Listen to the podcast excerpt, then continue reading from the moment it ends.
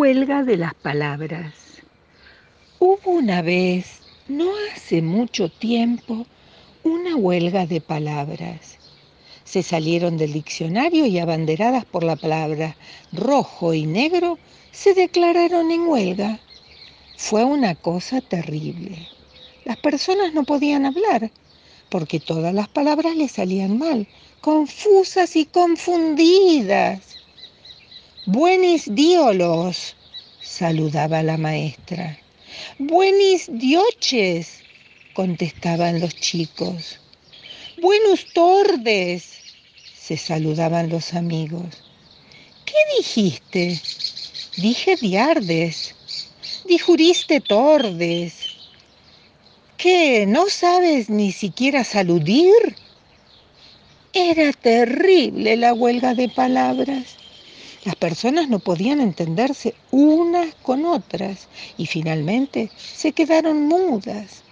Las palabras del idioma se declararon en huelga de silencio y nadie podía hablar, ni escribir, ni nada. Hasta las canciones se quedaron sin letra. Como suele suceder en las huelgas de verdad, las autoridades intervinieron y aquello degeneró en motín. Hubo pedradas, golpes y por supuesto muchas malas palabras. Finalmente intervino el diccionario y logró poner algo de orden en aquel motín de palabras. ¡Basta! exclamó. No pueden hacer huelga así nada más. ¿Qué pasará con el idioma? Escúcheme, le gritó la palabra elote no nos vengas con tus ínfulas de Real Diccionario de la Lengua, porque no nos vamos a entender.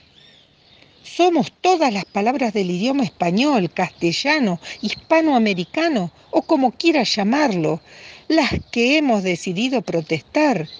Intervino la palabra idioma. Además, exclamó la palabra castizo, nosotras, las de España, también tenemos motivos de queja y por eso nos hemos unido a la huelga. Se escuchó entre las palabras un murmullo de aprobación. El diccionario, para no ofender, empezó a hablar tratando de utilizar alguno de los muchos ricos acentos de nuestro idioma. Bien, bien, pero ¿por qué protestáis?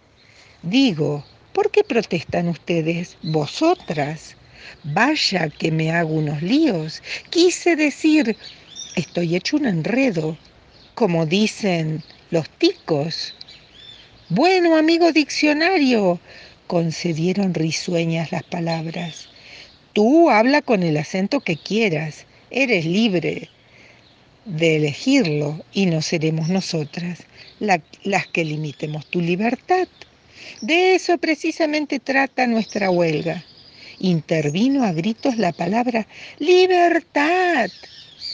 Todas las palabras exigimos libertad de expresión. Sí, sí, eso es. Queremos libertad de expresión, exclamaron las palabras. La palabra libertad había manifestado claramente los deseos de todas se hacía acompañar por la pequeña preposición de y por el sustantivo abstracto expresión, quien ya no se sentía tan abstracto desde que todo el mundo lo usaba y hasta abusaba de él. Las tres palabras avanzaron marcialmente hacia el diccionario. El diccionario que en el fondo era muy buena persona, contempló con cariño a las tres palabras que tenía ante sí. Libertad de expresión. Comprendo, dijo, comprendo, pero no se me presenten así como militares. Recuerden que yo las conozco a todas desde que eran chiquitas y a todas las quiero mucho. Las palabras libertad de expresión dejaron su actitud rígida. Un suspiro de alivio cundió entre todas. El diccionario nos comprende, se decían. Es el único que puede mediar en este asunto. El diccionario gordo, pesado, poderoso y bueno empezó a conversar con las palabras. Con que el motivo de esta huelga es la libertad de expresión, dijo. Es un motivo muy válido. Mucho se ha luchado y se lucha en todos los idiomas por la libertad de expresarse, de hablar, de escribir, de comunicar libremente lo que se piensa. Pero nosotras no tenemos libertad de expresión, protestó agudamente la palabra niña. Estamos sujetas toda la vida a un solo significado. Algunas tenemos varios significados. Presumió de pronto la palabra burro. Yo significo un animal. Soy también un insulto, una tabla para planchar, un burro de carpintería, el juego del burro. Y cuando viajo a Italia, significo manteca. Todos se asombraron de que la humilde palabra burro significara tanto y hubiera viajado hasta Italia. Pero la palabra niña no se dejó apabullar por tanta cosa. Yo soy la palabra niña y toda la vida quiero decir solo eso. Una niña. ¿Te parece poco? le dijo el diccionario. Eres una de las palabras más sencillas del idioma y sin embargo está llena de significados. Eres la niña que quiere salir a estrenar su sombrerito de pluma. En un poema de José Martí, eres la niña de un cuento de hadas o de un hecho histórico. Eres la hijita de mi vecino o la pequeña foforerita de un cuento de Andersen. ¿Todo eso soy? se asombró la palabra niña pero luego recapacitó argumentando. Con todo no tengo libertad de expresión, no puedo expresar lo que me dé la gana. Pero pequeña, si pudieras expresar otros significados, serías otra cosa. Ya no significarías eso tan hermoso que sos ahora. Ahora eres la palabra niña. Si te damos libertad de expresión, podría ser entonces un almacén, un tocadiscos, un motor o la cibernética. Ni siquiera sé lo que es eso, se aterrorizó la palabra niña.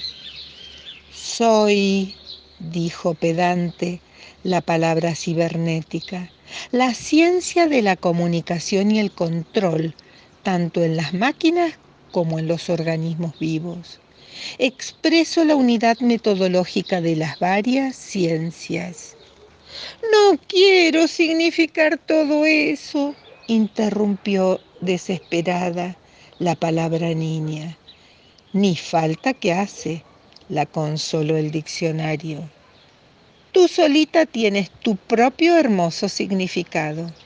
Además, ¿se imaginan lo que pasaría si todas las palabras tuvieran libertad de expresión. A la palabra rojo podría antojársele significar verde. Los semáforos se volverían locos. Las palabras huelguistas se revolvieron, incómodas. No, mis queridas palabras, continuó el diccionario, ustedes son las únicas que no pueden tener libertad de expresión.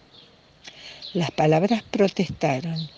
Pero el diccionario siguió diciendo, las palabras de un idioma no pueden tener libertad de expresión en la vida práctica, pero ¿es que no se han dado cuenta? ¿De qué? intervino agresiva la palabra verde. De la enorme libertad que tiene cuando las, las usa un escritor. Las palabras se quedaron boquiabiertas. El diccionario continuó. La palabra verde en la vida diaria está sujeta a un solo significado práctico. Verde es un color definido y no puede ser rojo ni negro, pero ¿qué pasa cuando la usa un escritor? Verde que te quiero verde, verde viento, verdes ramas, el barco sobre la mar y el caballo en la montaña. La palabra verde en manos de García Lorca se ha transformado en viento, en ramas, en poema. Verde carne, verde pelo, con ojos de fría plata. La palabra verde estremecida se había transfigurado. Las demás escuchaban embelesadas al diccionario que la fue tomando, una por una, para mostrarles la riqueza de expresión que tenían en manos de un escritor. Se fue la niña a jugar, la espuma blanca bajó y pasó el tiempo y pasó un águila por el mar. La palabra niña encantada se alejó de la mano del escritor José Martí. Estaba deseosa de averiguar qué libertades le esperaban en su poema Los zapaticos de rosa. Las demás palabras se dieron cuenta de que, en realidad, tenían toda la libertad del mundo. El diccionario les demostró que en manos de un luchador eran poderosas, en manos de un escritor eran libres, en boca de un niño eran sorprendentes e inesperadas, y en labios del pueblo se enriquecían constantemente. Una por una se dieron al encanto vital del idioma y se fueron acomodando una vez más en las páginas del bondadoso diccionario.